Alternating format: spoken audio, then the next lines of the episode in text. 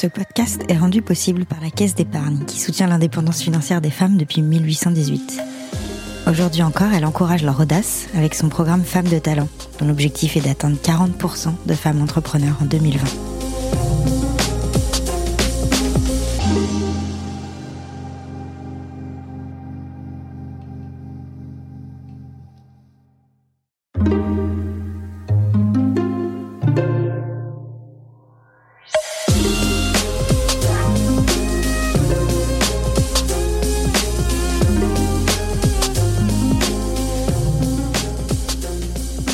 L'audace, c'est sauter le pas. Se lancer malgré l'incertitude sur ce qui nous attend, se faire suffisamment confiance pour plonger dans l'inconnu. Mais juste avant de se lancer, il y a ce moment de bascule. Ce moment à mi-chemin entre excitation et peur, où certaines freinent ou abandonnent, quand d'autres osent et s'aventurent. C'est ce moment sur le fil que six femmes audacieuses, qui ont écouté leur instinct et leur ambition, nous racontent dans la belle audace. Pour ce premier épisode, nous avons rencontré Caroline Vigneault, Avocate dans un prestigieux cabinet international, elle décide un jour de tout quitter et de devenir humoriste. Elle oublie cadence effrénée, salaire confortable et carrière assurée et monte sur scène. Nous la rencontrons chez elle dans un appartement perché sur les quais de Seine à Paris. Autour d'une tasse de thé brûlant, elle nous plonge dans ce moment suspendu et décisif et nous parle de la force qu'il faut pour y croire, quoi qu'il arrive.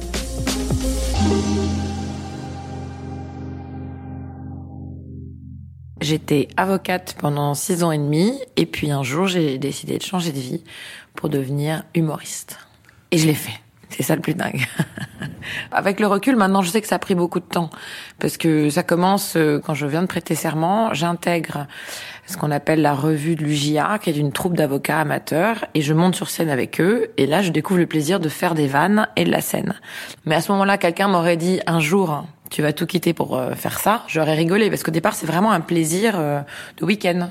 Et le truc c'est que ce plaisir-là va grandir et prendre de plus en plus de place dans ma vie.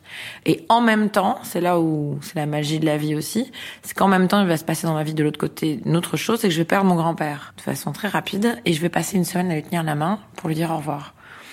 Et pendant une semaine, je suis à côté de lui et je me disais qu'est-ce qu'on doit se dire quand on est dans cette situation? C'est comme ça que ça commence en fait. Et je me disais, bah, j'imagine qu'on doit se dire, j'avais une vie, qu'est-ce que j'en ai fait? Et là, je me rends compte d'un seul coup qu'en fait, avoir été avocate, ça suffit pas de remplir la seule et unique vie que j'ai. Et le troisième moment important, c'est que en fait, on va me confier à ce moment-là la, la création d'une pièce de théâtre sur euh, l'éloquence de l'avocat.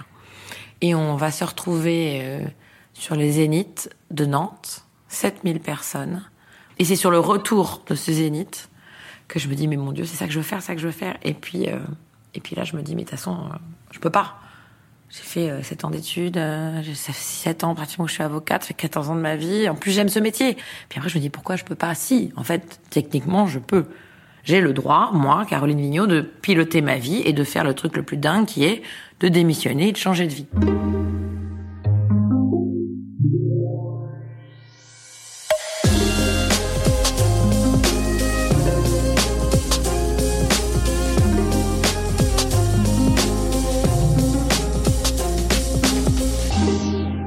Et là, je rentre dans un espèce de truc euh, infernal qui va durer un petit bout de temps. Enfin, pas si longtemps que ça, ça va durer trois semaines.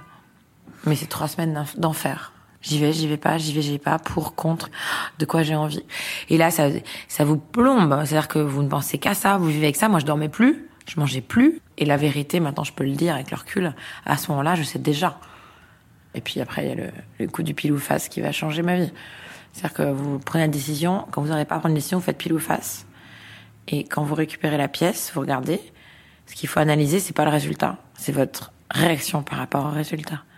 Et, en fait, c'est ça. On a la solution, elle est déjà en nous. On cherche des, des raisons de l'accepter, en fait.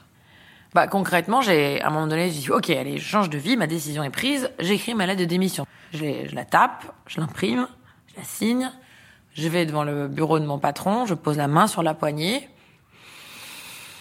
Et là, j'ai un moment de doute extrême, comme si d'un seul coup j'ouvrais les yeux, je dis attends, qu'est-ce que je suis en train de faire là? Je vais foutre en l'air 14 ans de ma vie. Ouh là là.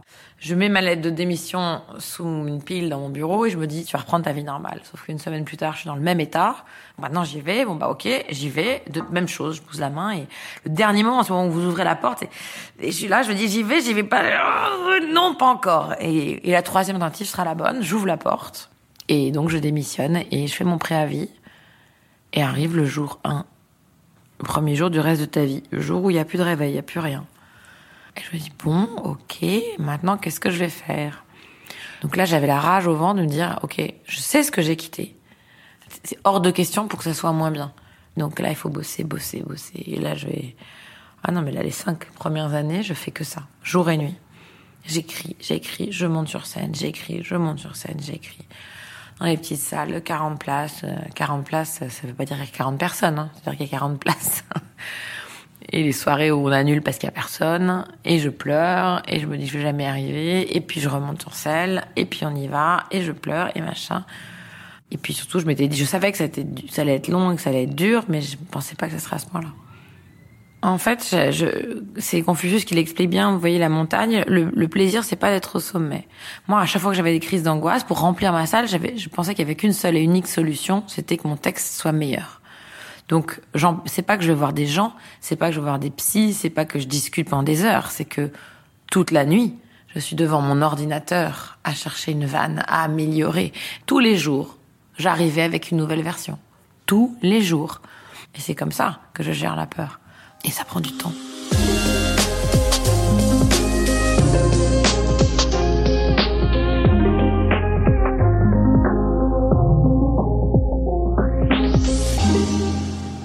Pendant trois ans, je me suis autoproduite. Il y a plusieurs étapes. La première étape, que j'avais d'ailleurs euh, euh vue, hein, vous, vous misez sur vous.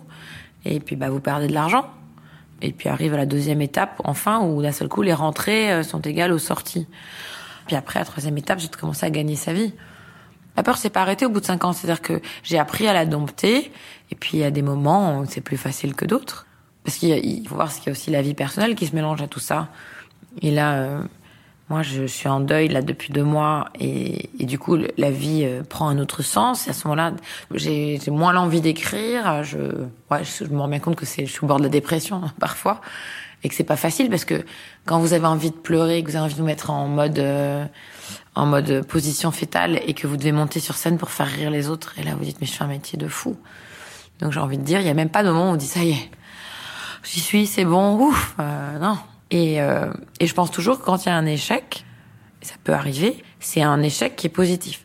Dieu sait que j'en ai eu dans ma vie, me dire ok, bon bah ça ça, et je perds pas d'énergie à comprendre euh, pourquoi ça s'est passé comme ci, comme ça. Non, je suis dans une telle situation, ça ne me plaît pas. Ok, comment je fais pour en sortir? Et j'ai ce truc, cette rage en moi, et, et d'ailleurs j'arrête pas de dire aux gens, demande pas aux autres de, de, de, miser sur toi si toi tu le fais pas en premier. Moi je dirais que l'audace, c'est ça, c'est la, c'est croire, c'est la croyance, la foi, la foi en soi. C'est ça l'audace. Et puis l'audace, c'est juste de dire j'ai qu'une vie Qu'est-ce que je risque?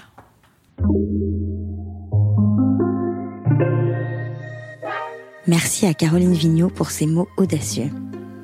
De l'audace, notre prochaine invitée n'en manque pas non plus. Il s'agit de l'architecte de la blockchain qui milite pour que vous repreniez le contrôle de vos données personnelles. Sajida Zouari.